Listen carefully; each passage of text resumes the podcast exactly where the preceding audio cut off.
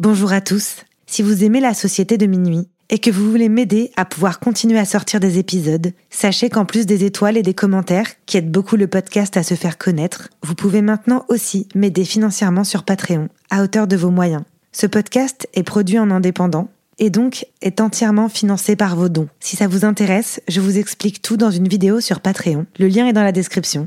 Merci beaucoup et bonne écoute. Everyone knows therapy is great for solving problems, but getting therapy has its own problems too, like finding the right therapist, fitting into their schedule, and of course, the cost. Well, BetterHelp can solve those problems. It's totally online and built around your schedule. It's surprisingly affordable too. Connect with a credentialed therapist by phone, video, or online chat, all from the comfort of your home. Visit betterhelp.com to learn more and save 10% on your first month. That's BetterHelp H E L P. Ryan Reynolds here from Mint Mobile. With the price of just about everything going up during inflation, we thought we'd bring our prices down. So to help us, we brought in a reverse auctioneer, which is apparently a thing. Mint Mobile unlimited premium wireless. Ready to get 30, 30, bit to get 30, bit to get 20, 20, 20, bit to get 20, 20, bit to get 15, 15, 15, 15 just 15 bucks a month. So, Give it a try at mintmobile.com slash switch. $45 upfront for three months plus taxes and fees. Promo rate for new customers for limited time. Unlimited more than 40 gigabytes per month. Slows. Full terms at mintmobile.com. Hi, I'm Daniel, founder of Pretty Litter. Did you know cats tend to hide symptoms of sickness and pain? I learned this the hard way after losing my cat, Gingy. So I created Pretty Litter, a health monitoring litter that helps detect early signs of illness by changing colors, saving you money and potentially your cat's life. Pretty Litter is veterinarian developed, and it's the easiest way to keep tabs on your fur baby's health right at home. Go to prettylitter.com and use code ACAST for 20% off your first order and a free cat toy. Terms and conditions apply. See site for details. Avant de frissonner en écoutant votre épisode, découvrez Bonne Aventure, un podcast dans lequel la chanteuse Alice et moi, passionnés de tarot, tire les cartes à des artistes comme Julien Granel, Ella ou encore Lord Esperanza.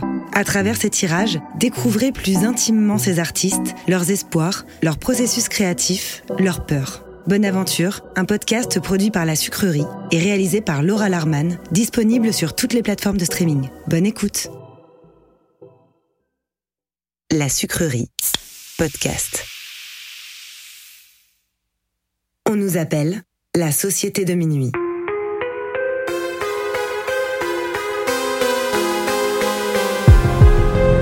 Séparément, on pourrait croire que nous sommes tous très différents les uns des autres. Nos passions, nos vies et nos histoires sont différentes. Nous ne fréquentons pas les mêmes écoles, ni les mêmes quartiers. La seule chose qui nous réunit, c'est d'avoir touché du doigt le surnaturel. Nous avons alors décidé de nous rassembler pour partager nos peurs, nos histoires bizarres et effrayantes. Les uns après les autres, nous replongerons au cœur de nos angoissants souvenirs, aux frontières du paranormal.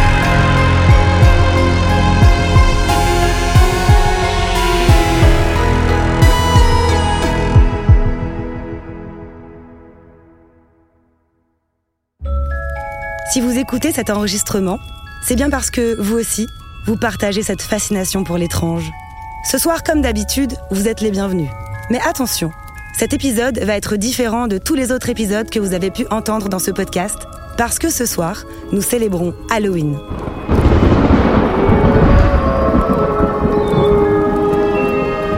Pour honorer cette fête que j'aime tant, plusieurs membres de la Société de Minuit se sont joints à nous.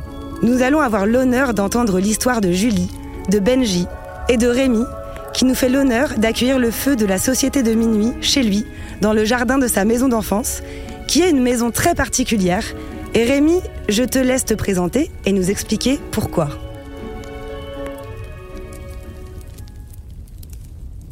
Alors bonsoir à tous, euh, tous les auditeurs de la Société de Minuit. Pourquoi ici? Pourquoi ce lieu? Pour beaucoup de raisons. Tatiana et moi, on se connaît depuis presque deux décennies maintenant. C'est un endroit qui est un peu particulier. Moi, c'est ma maison d'enfance, comme tu l'as dit. C'est aussi, bah, c'est donc la maison où j'ai grandi, mais c'est une maison où chacun a son histoire dedans. Que ça soit moi, les membres de ma famille ou les différentes personnes qu'on peut la fréquenter. La journée, tout va bien, c'est une maison comme toutes les autres, mais le soir, beaucoup de gens ont pu avoir l'occasion de vivre un truc étrange, comme euh, tu l'as souligné. Et c'est ça que je viens partager euh, avec vous ce soir, vous compter les différentes petites choses qui me sont parvenues, les sensations, les, les souvenirs surtout, les souvenirs que ont eus. Et d'ailleurs, je tiens à dire que moi-même, j'ai vécu un événement étrange dans ta maison, puisque il me semble que c'est quand on était ado, tu avais fait une soirée euh, dans cette maison et on avait fait un cache-cache. Et euh, moi, j'avais eu la bonne idée de me cacher dans la cave de la maison. Et je dois vous dire que j'ai tout de suite arrêté de jouer, puisque je me suis pas du tout senti la bienvenue. Et euh, ça reste un, souvenir vraiment marquant. J'ai toujours senti qu'il y avait quelque chose de pesant dans ta maison. Ce sentiment un peu pesant, comme tu dis, c'est un sentiment que j'ai pas réussi à dompter avec les années. C'est-à-dire que, alors que je connais cette maison comme ma poche, je connais chaque recoin, je m'aventure pas partout dans la maison quand je suis seul la nuit. Les bruits, les sensations, quand on est plongé dans l'obscurité, l'impression de voir des choses qui bougent. N'importe quelle personne qui est venue dormir, qui s'est réveillée en pleine nuit et qui a arpenté la maison pour une raison X ou Y, tout le monde a eu cette impression oppressante de il faut revenir le plus vite possible à son lit, comme s'il y avait quelque chose qui rôdait, quelque chose qui nous observait. Et ça, c'est un sentiment que tout le monde m'a partagé. Est-ce que euh, tu penses ou est-ce que tu as déjà imaginé des causes, euh, par exemple des choses qui pourraient euh, avoir eu lieu dans cette maison? Parce que ce que tu nous dis pas, c'est que cette maison, elle a une histoire aussi. Elle a une histoire comme toute maison, car une maison, on la considère souvent acquise, mais au final, on n'est que passager dedans. Elle a eu une vie avant nous, elle aura sûrement une vie après nous. Et cette maison, effectivement, euh, l'emplacement est vieux, très très vieux. Il y a une plaque dans la cheminée, 1666. Effectivement, il y a eu deux guerres mondiales, on est en Picardie, on est dans les terres du Nord. Et que ça soit la première ou la deuxième guerre mondiale, ça a toujours été un endroit où les militaires euh, ont aimé établir des campements, ce genre de choses, et aussi établir des infirmeries. Donc il y a des gens qui ont souffert, des gens qui sont morts dedans. Donc effectivement, nous en arrivant ici, euh, on ne peut pas réellement le savoir, on vit avec, tout simplement. Donc cette maison, j'ai vécu dedans, mais dès mon enfance, quand je suis arrivé ici, effectivement, les bruits, les portes qui claquent, alors oui, ça peut être de la pression, des pressions de l'air, il peut y avoir beaucoup de choses, mais on n'arrive jamais à être indemne de ces petits événements qui arrivent de temps en temps, qui se font se questionner. Est-ce que c'est moi? Est-ce que c'est autre chose? Est-ce que quelqu'un est là? Je suis un peu taquin, j'aime bien poser la question. Y a-t-il quelqu'un avec moi dans cette pièce? Ça t'arrive de le faire? Je le fais régulièrement. Moi, je suis assez sceptique par rapport à ça, mais j'adorerais voir un fantôme. J'adorerais voir, surtout que ma grand-mère a vécu et est morte dans cette maison.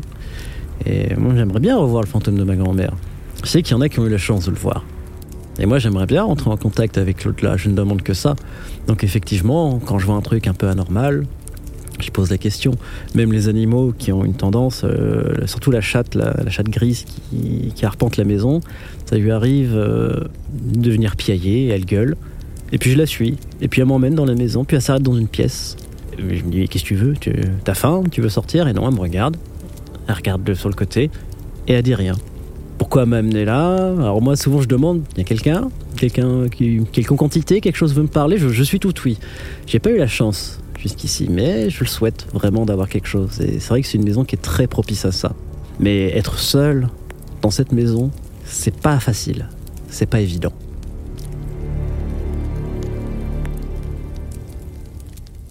Tout à l'heure, tu disais que euh, des gens ont vécu des choses et que tu connais. Et d'ailleurs, euh, la personne euh, en question est ici présente. Il s'agit de, Benji. Bah bonjour à la Société de Minuit, bonjour tout le monde autour du feu. En gros on était là en fait, comme d'hab en fait, trois potes autour du feu. Il y avait Vince, Rémi, moi.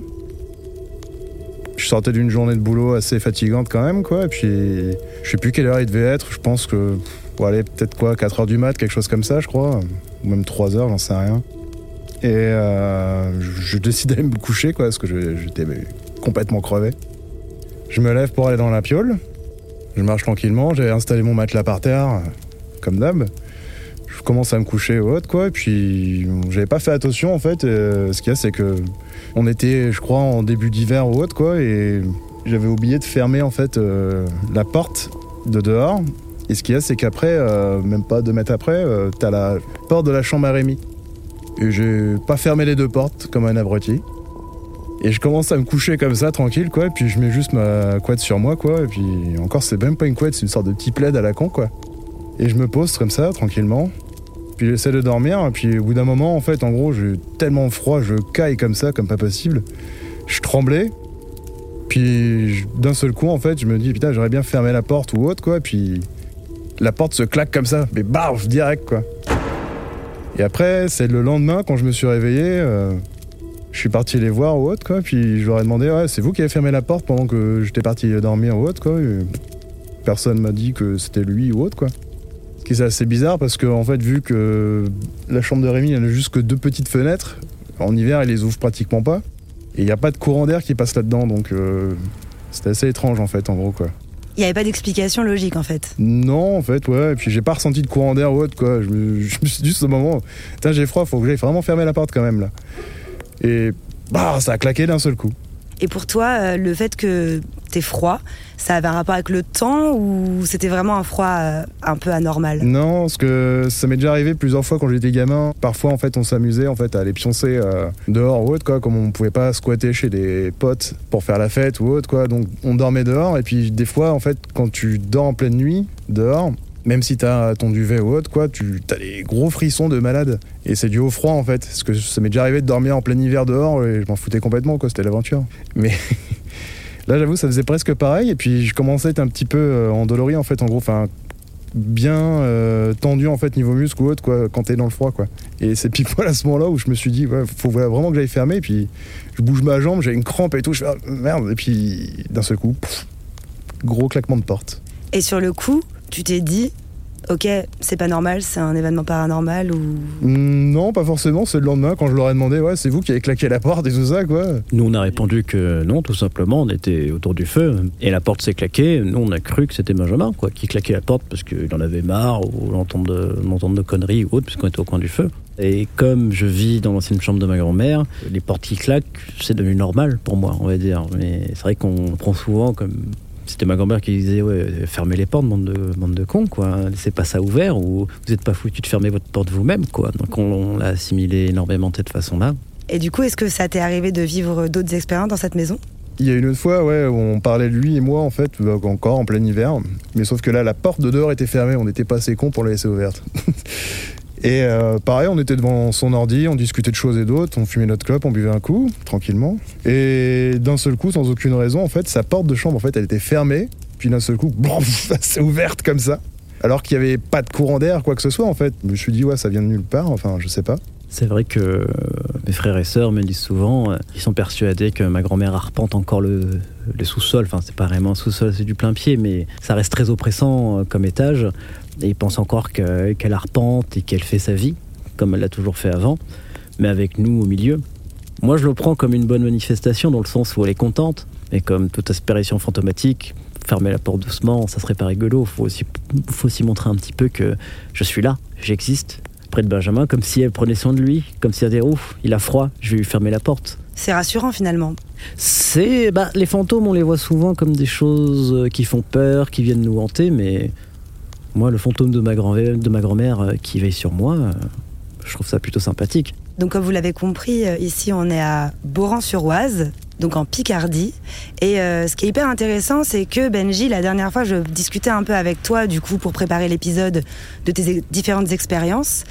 Et tu m'as raconté qu'à un moment donné, dans ton ancien travail, il t'était arrivé euh, des choses que certaines personnes t'avaient parlé de légendes urbaines qui se passaient justement ici. C'est pas trop, en fait, une légende urbaine. Enfin, après, ici, en fait, en Picardie, il y en a un tas. Enfin, c'est pour moi pas de légende urbaine. La forêt de Compiègne, quand Ouais, tu la étais forêt de boueur. Compiègne, ouais, ouais, la forêt de Compiègne, ouais, quand j'étais boueur. Ça, c'est, ça, ça j'aime bien, c'est, c'est très mystique. Lorsque j'avais commencé à travailler là-bas, souvent en fait on allait ramasser euh, des petits pays comme on appelle. C'est des petits villages euh, perdus vraiment euh, en plein milieu de la forêt de Compiègne, quoi, genre Saint-Jean-Bois, Montmoulin ou autre, quoi, qui sont vraiment hyper jolis. Et euh, on est obligé de faire ouais, une bonne quand même dizaine de kilomètres ou autre pour y arriver, quoi.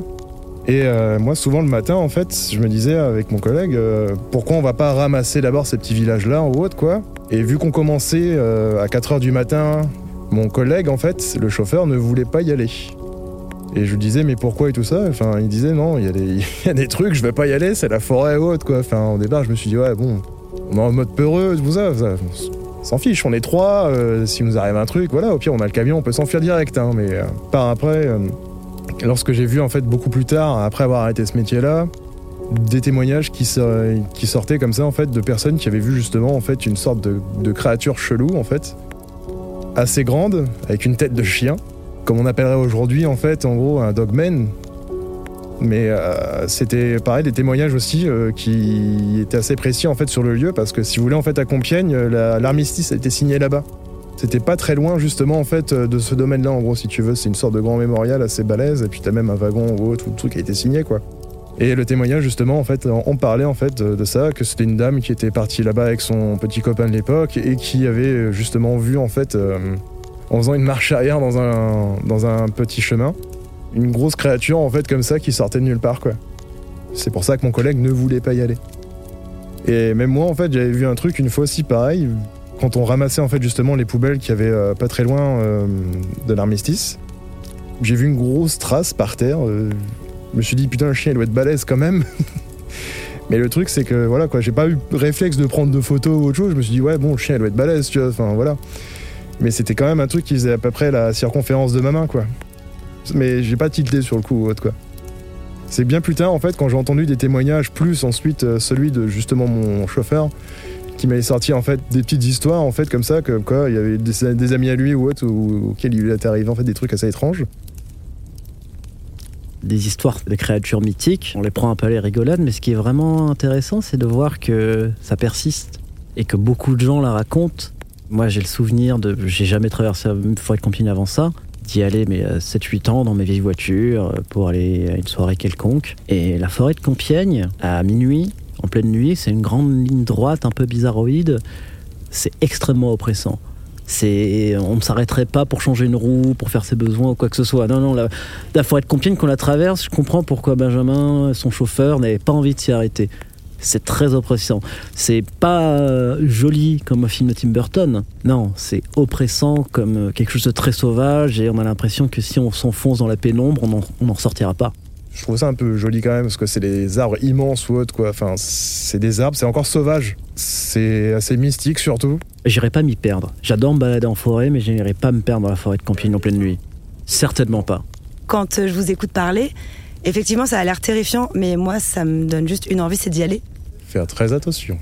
Oh oui, parce que il y a plein de choses qui vivent dans la pénombre et qui n'aiment pas trop être dérangées. C'est surtout ça, pour être Compiègne. On sent qu'il y a des choses dedans et qu'elles veulent rester tranquilles. Aller les déranger, c'est prendre un risque de pas y revenir.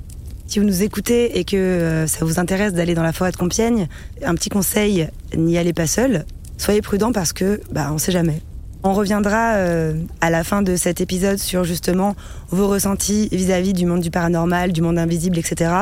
On va chacun pouvoir un peu donner euh, nos avis et un peu notre, bah, notre opinion sur euh, du coup ce qui se passe vraiment euh, dans l'au-delà ou pas. Et si euh, malgré le fait qu'on voit vraiment des choses ou qu'on ait juste des ressentis, ça euh, a un impact sur ensuite euh, bah, comment on vit par exemple une simple balade en forêt la nuit quoi. Et donc avec nous ce soir, nous avons aussi Julie qui est picarde également et euh, qui nous a fait le plaisir de venir euh, de très loin. Enfin, de très loin. On va dire euh, une heure, une heure et demie de, de voiture pour venir À peu près une heure et demie. voilà. Et qui m'a fait l'honneur de me rapporter un petit cadeau qui est une pierre de protection. Alors Julie, je te laisse te présenter et parler un peu de cette pierre. Donc moi c'est Julie, j'ai un lien aussi assez fort avec le paranormal puisque ça me suit depuis je dirais quasiment toujours, puisque mes parents aussi baignent là-dedans. Et donc tout à l'heure ce que je t'ai ramené c'est une tourmaline, c'est une pierre assez forte pour les énergies, euh, qu'elles soient bonnes ou mauvaises, et ça permet de te protéger si, si besoin. Ben, merci beaucoup. Et ce qui est génial en plus, c'est que Julie, on se connaît pas du tout, on, vraiment on se, on se rencontre euh, ce soir autour du feu.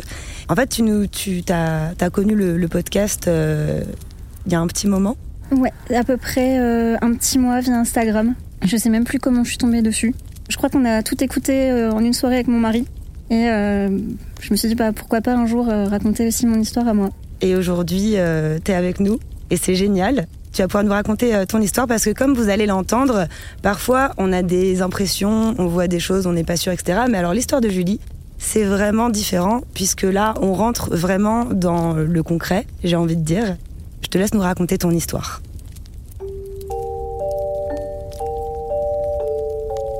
Suis issue d'une famille assez. Je pense qu'on se qualifie tous ensemble de sensibles, puisqu'on a tous vécu vraiment quelque chose. Dans ma famille, j'entends mes parents et moi. Les autres personnes de notre entourage, soit ils nous croient, soit ils sont complètement cartésiens et ils écartent ça. Soit eux aussi euh, seront peut-être amenés à, vivre euh, une expérience similaire et du coup changeront de, point de vue. Donc euh, je dirais que c'est ma maman qui a commencé à, ouvrir le bal des, des, bizarreries, si on peut dire ça comme ça. Petite, donc dans la maison de ses parents, elle parlait toujours d'une petite Mathilde qui venait l'embêter, qui venait lui voler ses affaires. Il n'y avait pas de Mathilde dans la famille. Euh, ils ont laissé ça un peu de côté. Comme elle était petite, pour eux, c'était, c'était rien. Et donc, euh, bien plus tard, euh, avec le voisinage, ils ont appris qu'il y avait bien eu autrefois dans leur maison une Mathilde. C'est comme ça que ça a débuté. Donc, mon père est aussi d'origine picarde à la base.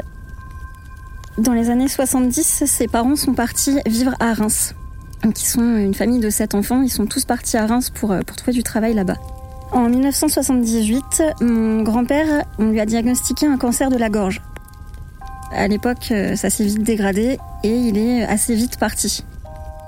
Il faut savoir que mon grand-père, c'était quelqu'un euh, de très apprécié, de très avenant, de très gentil, de profondément protecteur. Et aussi quelqu'un d'assez renfermé, puisqu'il faut savoir qu'il a été quand même déporté deux fois pour le, travail euh, obligatoire en Allemagne. Donc ça, c'est un épisode dont il parlait pas forcément, mais je pense que ça l'a beaucoup marqué. Et donc, euh, 1978, hein, comme je disais, euh, il est vite parti. Il est parti chez lui. Il a voulu rester chez lui. Et euh, quand il est parti. Everyone knows therapy is great for solving problems, but getting therapy has its own problems too, like finding the right therapist, fitting into their schedule, and of course, the cost. Well, BetterHelp can solve those problems. It's totally online and built around your schedule. It's surprisingly affordable too. Connect with a credentialed therapist by phone, video, or online chat, all from the comfort of your home. Visit betterhelp.com to learn more and save 10% on your first month. That's BetterHelp, H E L P. Hey, it's Ryan Reynolds, and I'm here with Keith, co star of my upcoming film, If, only in theaters, May 17th. Do you want to tell people the big news? All right, I'll do it. Sign up now and you'll get unlimited for $15 a month in six months of Paramount Plus Essential Plan on us. Mintmobile.com slash switch. Upfront payment of $45 equivalent to $15 per month. Unlimited over 40 gigabytes per month. Face lower speeds. Videos at 480p. Active Mint customers by 531.24 get six months of Paramount Plus Essential Plan. Auto renews after six months. Offer ends May 31st, 2024. Separate Paramount Plus registration required. Terms and conditions apply if rated PG. Mon père n'était pas là. Il faut savoir qu'à cette époque-là, mon père avait seulement 18 ans et il l'a très mal vécu de ne pas avoir été présent quand son père est parti. Un soir, donc euh, il continue à vivre sa vie tranquille, il part se coucher, euh, il partageait euh, à l'époque la chambre avec son frère. Donc il s'endort et il va être réveillé. Comme quand il en parle, il dit qu'il est réveillé de façon assez comme s'il avait été préparé en fait à ça. C'est pas un réveil classique où tu te réveilles, c'est tu sens que tu vas te réveiller et tu te sens apaisé. Et euh, au bout de son lit, il y a son père qui est là, devant lui, mais il n'est pas tout seul. Il y a deux personnes, plus en retrait. Mon père sait pas du tout qui c'est. Et il va avoir un échange avec lui, mais sans ouvrir la bouche. Ils vont communiquer par la pensée. Donc en fait, il va lui expliquer qu'il faut pas qu'il soit, qu'il s'en veuille de ne pas avoir été là, que la vie continue, que c'est ainsi fait. Il y a des choses aussi sûrement qu'il a dû garder pour lui parce que bah, c'est un, dernier échange avec son père. C'était super important pour lui. Surtout, il va lui préciser qu'il faut pas qu'il s'en veuille. Ça, c'est super important. Donc on ne sait pas pourquoi il est venu lui parler. Est-ce que mon père euh, aurait fait des bêtises ou il y a peut-être quelque chose? Il avait, je pense qu'il avait besoin de venir et, et, de communiquer avec lui. Est-ce qu'il t'a déjà décrit euh, la, façon dont il l'a vu? À quoi ça ressemblait? Oui, il était en noir et blanc. D'accord. C'était pas en couleur, c'était en noir et blanc. Et euh, il était assez effacé au niveau du buste. Enfin, il se souvient plus de son buste, pas forcément d'avoir vu ses jambes. Et les deux personnes derrière étaient de la, même façon, mais plus en retrait. Il l'a interprété de manière à bah, est-ce que c'est pas pour que mon père vienne pas me raconter ce qui se passe après? Un peu comme des gardiens, de, tu, tu lui dis ça, tu transmets ton message, mais tu n'en dis pas plus. Il y a beaucoup de personnes qui disent justement qu'on n'est pas censé savoir ce qui se passe dans l'au-delà et que toutes les personnes qui ont essayé de le savoir n'ont jamais eu de réponse ou il y a toujours eu une interférence à ce moment-là. Totalement. Et je pense qu'ils étaient là pour ça en fait, pour, pour garder ce secret de, de l'après. Et comment il a réagi euh, à ça, ton père? Bah sur le coup, comme il l'expliquait, comme il s'est senti préparé, Ça s'est bien passé en fait. Ça lui a pas fait peur? Non, ça lui a pas fait peur du tout. Sur le coup, en fait, il s'est même pas, il s'est pas posé de questions. Il s'est posé des questions bien après. En fait. Il a même aussi essayé de réveiller son frère. Et euh, impossible de le réveiller. Et, et son père lui a dit non, c'est pour toi que je viens. C'est pas pour lui. Je crois qu'il en a parlé bah, après le lendemain. Forcément, quand tu vis quelque chose comme ça, tu as besoin d'en parler. C'est vrai que ça, c'est pas forcément fréquent euh, d'en parler. C'est vrai que chez moi, euh, ce genre de choses, le paranormal, les esprits, euh, c'est tabou. Comme on dit, mes, parents sont créoles et effectivement, euh, le tabou, c'est très présent dans certaines familles. Ce qui n'est pas forcément le cas partout. Chez nous, le tabou, ça en fait partie. Chez les créoles, le tabou est omniprésent et on peut pas parler de certaines choses du paranormal, même si on les voit, même si on y croit. On évite d'en parler, ce qui est pas forcément le cas de ma grand-mère qui, elle, exprimait ça très librement et l'a appris à ses petits-enfants. Et c'est peut-être pour ça qu'elle se manifeste aujourd'hui. C'est peut-être pour ça qu'elle se manifeste régulièrement. J'aimerais bien euh, aussi pouvoir vivre ce genre de choses, parler avec les esprits, pouvoir communiquer avec eux. Et même si c'est de la pure superstition, j'aimerais bien que chacun de ces gestes compte pour de vrai. Donc je les fais quand même, en me disant que ça serait intéressant que ça soit pour de vrai. Après, pour revenir sur ça, je viens d'une famille plutôt athée, plutôt agnostique. On va plutôt croire en certaines choses. Il faut savoir aussi que la mère de mon grand-père, justement, qui est décédée, euh, était un peu considérée comme sorcière, si on peut parler comme ça à l'époque. C'était quelqu'un qui tirait les cartes et euh, qui apparemment jetait des sorts. Et elle était assez respectée euh, dans le village d'où on vient. En plus, elle avait un beau prénom qui inspire la paix, elle s'appelait Colombe. Donc, c'était peut-être plus une sorcière gentille, je pense. Pour euh, revenir sur mon grand-père, donc, euh, donc il en a parlé, ils sont, ils sont quand même sept hein, dans la famille, donc euh, sur sept enfants, ils sont tous complètement différents, il y en a qui ont cru, il y en a qui n'ont pas cru. Je sais que ma tante à l'époque, en 78, a quand même essayé de trouver des choses sur le sujet. Elle n'en a pas trouvé beaucoup, puisqu'on n'en parlait pas forcément à cette époque-là, mais elle a quand même réussi à lire quelques témoignages semblables à ce que mon père avait raconté, qui se sont déroulés plus ou moins de la même façon. Bien des années après, c'est ma maman qui a vécu plus ou moins une expérience similaire. Donc là, on se situe plutôt en 2002. Sa mère donc euh, part d'urgence à l'hôpital. Je sais plus ce qui lui est arrivé. En tout cas, on lui a diagnostiqué ensuite euh, une sorte de cancer généralisé. On a dû la placer euh, en gériatrie pour avoir des soins palliatifs, justement puisqu'on savait qu'elle ne s'en sortirait pas. À partir de ce moment-là, ma mère a complètement refusé d'aller la voir parce qu'elle voulait pas voir sa mère diminuer. Sachant qu'en plus c'était vraiment une femme fort caractère, très dynamique. Donc elle refusait de garder cette image de sa mère. Donc quand elle a été placée, elle n'a jamais vu sa chambre. Un soir, elle est réveillée de la même façon euh, que mon père, plus ou moins, et euh, elle voit sur le, sur le fond de la chambre euh, un, mur, je crois que le mur était rose dans ce qu'elle m'a dit, avec ma grand-mère en chemise de nuit, qui lui sourit et qui lui fait un signe au revoir de la main. Et le lendemain, le téléphone a sonné pour nous annoncer le décès de ma grand-mère. Elle en a parlé euh, à ses sœurs, euh, lui expliqué la chambre et tout, et elles lui ont bien dit oui, effectivement, le mur de sa chambre était de telle couleur et elle avait cette chemise de nuit. Pourtant, elle ne l'a pas vue du tout. Elle savait qu'elle viendrait pas la voir, donc elle lui a dit au revoir à sa façon. Alors après, je pense que tu peux te mettre plein d'explications. Est-ce que son cerveau sentant que ma grand-mère était en train de dépérir, est-ce que ton, ton cerveau te fait pas halluciner comme ça? Et là, aller voir une chambre, une pièce qu'elle n'a jamais vue et une chemise de nuit, c'est ça rajoute du doute. Donc euh, moi, après de mon côté, je pense que j'ai hérité de cette sensibilité. Euh, Il faut savoir aussi que mes parents euh, ont une maison aussi assez ancienne, elle date de 1830. C'est une maison qui a servi d'abri anti-aérien pendant la guerre. Donc tout le village venait ici pour se protéger. Donc c'est une maison dans laquelle en fait tu te sens bien. Je pense qu'elle a gardé cette, mémoire de protection qu'il y avait dedans. Et dans une pièce en particulier, donc c'est une, cave picarde. Je sais pas si vous connaissez. C'était une cave en fait juste de la terre battue. Et cette, cette pièce-là, ils en ont fait un grand salon. Il fait toujours froid dans cette pièce. Et euh, quand on s'endort dans cette pièce, on sent que quelqu'un vient nous bousculer pour nous réveiller. D'accord. Mais on les attire. Et t'as déjà dormi dans cette pièce? J'ai jamais dormi dans cette pièce, moi. Mais ça arrive, mon père, euh, qui fasse une sieste dans cette euh, pièce-là, tout de suite, euh, il y a quelqu'un qui va venir le secouer en mode euh, réveille-toi, tu dois pas, tu dois pas être ici. Pourtant, dans, alors c'est une, une pièce, euh, même mon mari aime pas trop y aller. Quand on est chez mes parents, c'est vrai qu'elle est assez impressionnante, elle est grande, elle est froide, elle est même un peu humide par rapport au reste de la maison. C'est pas quelqu'un, de- je pense pas que ce soit un- une entité mauvaise, mais peut-être plutôt taquin.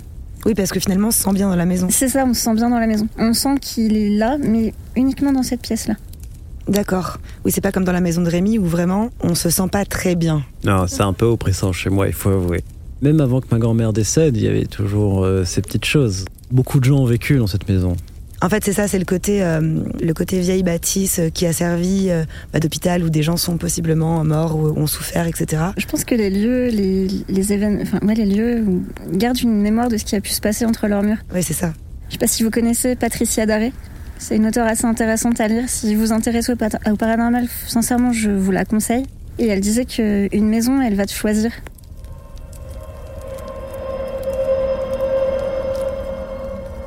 J'avais un ami qui habitait donc dans l'Aisne, vraiment une partie reculée de la Picardie. Son père y avait emménagé avec sa compagne à l'époque. Et euh, c'est vrai qu'il m'avait fait dormir dans une piole euh, quand je suis allé là-bas. Il m'avait dit que plus tard, pour pas faire peur, que c'était une piole un peu hantée. Dans le sens, c'est normal si t'es pas tranquille dedans. Il disait, euh, en tout cas la compagne de son père, disait souvent, ouais, il faut qu'on s'accoutume aux gens d'avant qui habitaient là. Il sentait bien qu'ils n'étaient pas tout à fait les bienvenus, mais qui voulait pas les rejeter non plus. Donc il y a, ça, c'est un truc que j'entends souvent dans les vieilles bâtisses, des gens qui disent il faut que on arrive à s'acoquiner avec les anciens, les anciens habitants de la maison. Se faire accepter. Se faire accepter, oui, voilà. Se faire accepter par les anciens de la maison. Et c'est vrai que j'entends souvent le côté de il faut absolument laisser le portrait de la personne euh, qui habitait dans la maison avant, il faut pas l'enlever parce que cet esprit veut qu'on se souvienne de lui. Qu'il n'y a rien de pire dans, la mort, on meurt deux fois. On meurt de son corps réel et on meurt quand tout le monde nous a oubliés. Donc il y a cette croyance très ancrée dans les vieilles bâtisses de les anciens occupants veulent absolument qu'on se souvienne d'eux. Et donc du coup, ils feraient tout et n'importe quoi pour montrer qu'ils sont là et qu'ils ont existé. Donc moi après, euh, avoir évoqué mes, mes, parents, il y a moi aussi qui ai vécu euh, des choses particulières. Moi par contre c'est plutôt dans mes, dans mes rêves. Alors j'appelle ça plutôt des songes. Parce que c'est pas, c'est pas comme un rêve. T'as l'impression que bah, tu dors, mais tu sais que tu dors et tu sais que, enfin, tu vis pas les choses pareilles. C'est un rêve lucide. Ouais, voilà, ça serait ce mot-là, rêve lucide. Donc pour en venir à mon grand-père, que bah, je l'ai pas connu puisqu'il est décédé en 78 et moi je suis née en 92, il est venu se présenter à moi, donc dans mes rêves. Je devais avoir à peu près 6-7 ans et je me souviens que donc dans ce rêve, je sortais de mon lit, je traversais euh, une pièce qui servait de salon à l'époque parce que la maison n'était pas terminée. Et il y avait un grand buffet euh, que ma mère a. Et il y avait plein de photos de mon grand-père dessus. Donc des photos que, j'ai vues de lui. Et il y avait un monsieur devant qui m'attendait. Très maigre, les cheveux plutôt euh, assez longs. Pas tout à fait gris, mais poivre et sel. Qui s'est présenté à moi en me disant qu'il était mon grand-père. Et euh, ce rêve-là, j'en ai parlé à mon père. Et il m'a expliqué que son père, à la fin de sa vie, avec le traitement, tout ça assez lourd, il était euh, très diminué, très maigre et il avait les cheveux, on, ne le coiffait plus pour pas l'embêter, donc il avait les cheveux très longs. Et ça, il n'y a, pas, a pas de photo de lui ou diminué, en fait, il y a toujours cette photo de cet homme avec ses bonnes joues, euh, bon vivant. Ça, c'était, euh, je dirais, mon premier pied dans le paranormal que j'ai pu, que pu vivre. En 2019, plus récemment, j'ai la maman de, ma mère qui est venue me voir aussi parce que j'ai récupéré une travailleuse. Je sais pas si vous voyez ce que c'est. C'est une boîte de couture euh, avec plusieurs étages quand on l'ouvre. Donc j'ai récupéré ça euh, qui lui appartenait et dedans j'ai retrouvé euh, deux perles qui appartenaient à son collier. Et le soir même, elle est venue me voir et je l'ai vue. je crois que en, m'en souvenant, elle n'était pas debout parce qu'en plus ma grand-mère était en fauteuil roulant. Donc là, j'ai vraiment vu que le haut de son corps et elle m'a souri, elle a tendu la main vers moi comme si elle me passait un relais ou quelque chose comme ça. Et bah, ces, ces, fameuses perles que j'ai retrouvées, je les, je les portais sur moi quand je me suis mariée. C'était assez symbolique pour moi de les avoir avec moi.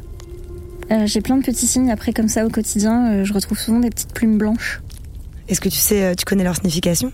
Je sais pour en avoir parlé à d'autres personnes que c'est un symbole de paix, de protection, enfin qu'on veille sur toi. Donc j'en retrouve beaucoup. La dernière fois, je me lève, j'ouvre le volet, plein de plumes blanches dans mon terrain. C'est peut-être des plumes de colombe Bah c'est ce que je pense. c'est la version que j'ai. Colombe qui vient sûrement me, laisser des petits messages. En tout cas, moi, j'ai pensé à ça tout de suite, du coup. J'ai mis du temps, moi, à le réaliser, par contre.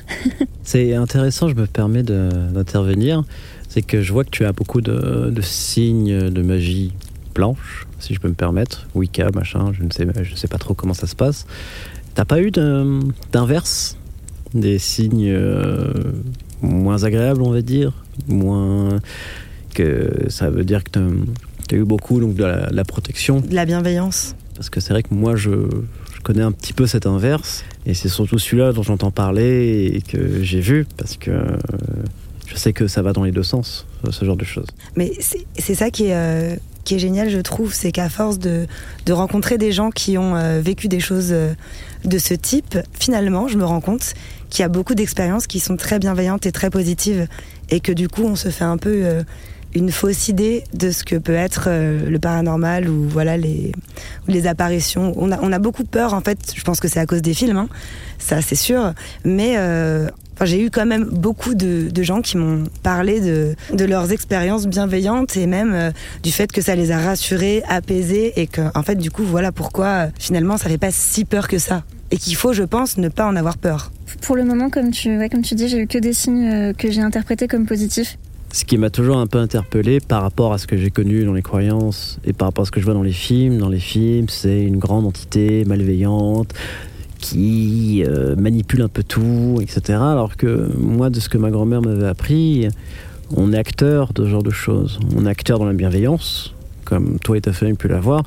Je sais qu'on peut être acteur de la malveillance. Bah, ça dépend de nos actes, je pense. Ça dépend de nos actes et de la volonté qu'on y met dedans, en fait. Ouais. J'allais juste rebondir sur ce que tu as dit, euh, que du coup, moi, j'ai que des trucs bons, entre guillemets, mais j'ai d'autres histoires d'autres personnes. Alors, je les raconterai pas parce que c'est pas mon histoire, mais c'est pas toujours sympa. Et là, en fait, c'est quelqu'un qui, voulait avoir des réponses à quelque chose et qui a fait du spiritisme. Je sais que certaines personnes qui m'en ont déjà parlé ou qui l'ont déjà fait t'appellent quelqu'un, mais c'est peut-être pas cette personne-là qui vient aussi. J'ai entendu parler de ça, ouais. Et on n'a pas conscience aussi de ce qu'on va forcément avoir euh, en réponse. C'est pas un annuaire téléphonique en. Voilà, c'est ça. tu peux te tromper de numéro.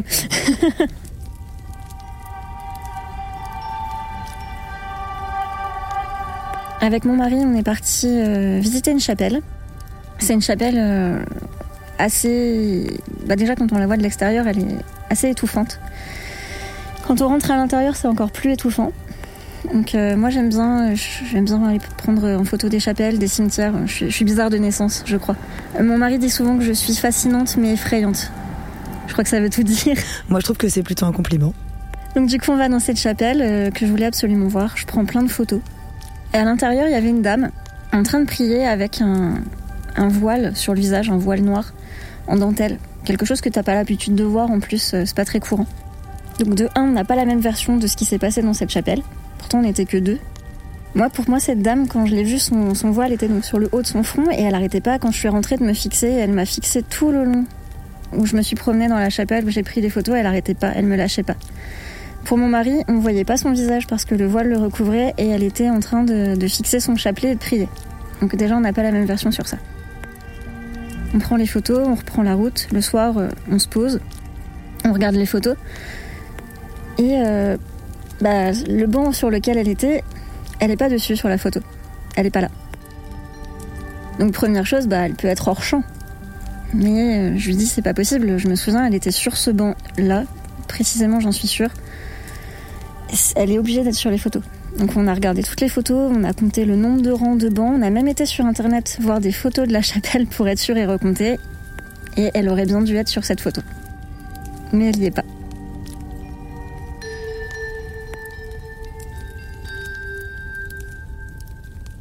Ça s'arrête là pour le moment. Tu nous as ramené les photos Je crois que mon mari les a encore dans le téléphone. Bah, peut-être que vous aurez euh, l'occasion de les voir, si tu m'autorises à les diffuser. Pas de souci. Ben, en tout cas, merci de nous avoir raconté euh, ton histoire. Du coup, comme à la fin de chaque épisode, je voudrais te, donc te poser la question. Toi, quel est ton ressenti par rapport au monde du paranormal et au monde invisible? Et ensuite, Rémi et Benji, je veux bien que vous me donniez aussi euh, vos ressentis aussi euh, quand Julie aura parlé du sien.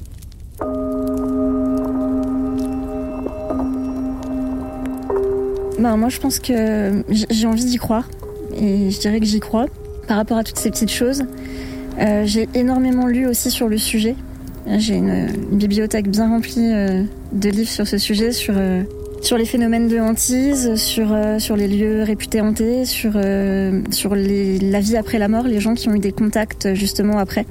Donc clairement, pour moi, il n'y a pas de doute et il y a bien quelque chose. Et je pense même que c'est un côté rassurant de se dire que bah, une fois que tu es parti, ton, ton âme, si on peut appeler ça comme ça, elle est encore plus ou moins présente.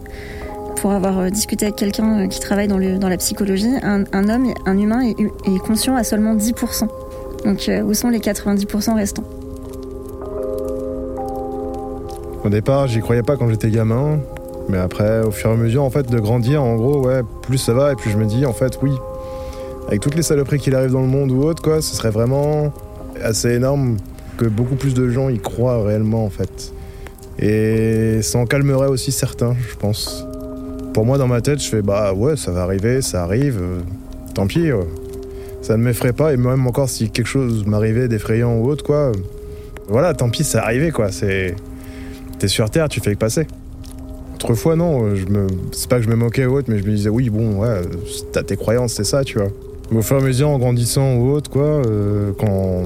même avec un tas de choses, en fait, euh, depuis peut-être une dizaine d'années, quoi, en fait. euh, il m'arrivait des trucs chelous avec ma sœur aussi, en fait, euh, parce qu'on habitait avant euh, dans l'ancienne maison où on était, quoi.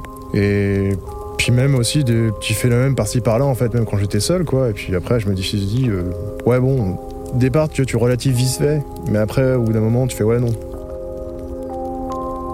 Moi, je suis, comme je te l'ai dit plus tôt, je suis extrêmement sceptique. Je ne crois que ce que je ne vois, que ce que je peux mesurer, c'est mon côté un peu scientifique, on va dire. Mais je ne rêve que d'une chose, moi, c'est de les voir, ces esprits, ces fantômes.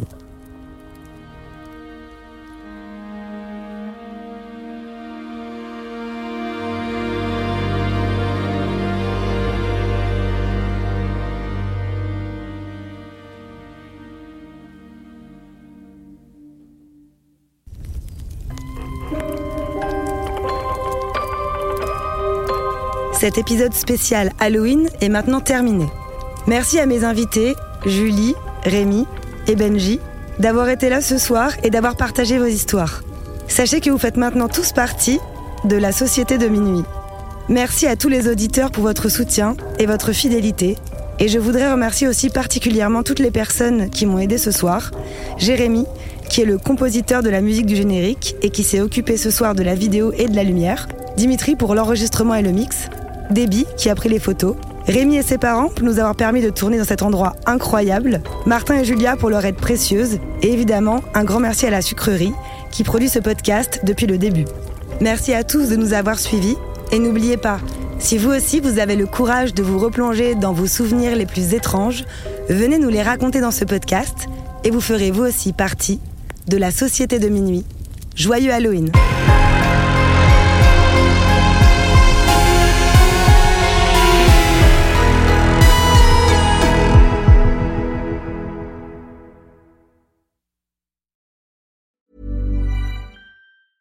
Hi, I'm Daniel, founder of Pretty Litter. Did you know cats tend to hide symptoms of sickness and pain? I learned this the hard way after losing my cat, Gingy. So I created Pretty Litter, a health monitoring litter that helps detect early signs of illness by changing colors, saving you money and potentially your cat's life. Pretty Litter is veterinarian developed, and it's the easiest way to keep tabs on your fur baby's health right at home. Go to prettylitter.com and use code ACAST for 20% off your first order and a free cat toy. Terms and conditions apply. See site for details. Planning for your next trip? Elevate your travel style with Quince. Quince has all the jet setting essentials you'll want for your next getaway, like European linen, premium luggage options, buttery soft Italian leather bags, and so much more. And is all priced at 50 to 80% less than similar brands. Plus, Quince only works with factories that use safe and ethical manufacturing practices. Pack your bags with high-quality essentials you'll be wearing for vacations to come with Quince. Go to quince.com slash pack for free shipping and 365-day returns. Hi, I'm Daniel, founder of Pretty Litter. Cats and cat owners deserve better than any old fashioned litter. That's why I teamed up with scientists and veterinarians to create Pretty Litter. Its innovative crystal formula has superior odor control and weighs up to 80% less than clay litter. Pretty Litter even monitors health by changing colors to help detect early signs of potential illness. It's the world's smartest kitty litter. Go to prettylitter.com and use code ACAST for 20% off your first order and a free cat toy. Terms and conditions apply. See site for details. Ce podcast est produit en indépendant et donc est entièrement financé par vos dons. Si vous aimez ce podcast et que vous avez envie de le soutenir pour qu'il puisse continuer à exister, vous pouvez maintenant le faire sur Patreon à hauteur de vos moyens. Le lien est dans la description. Merci à tous.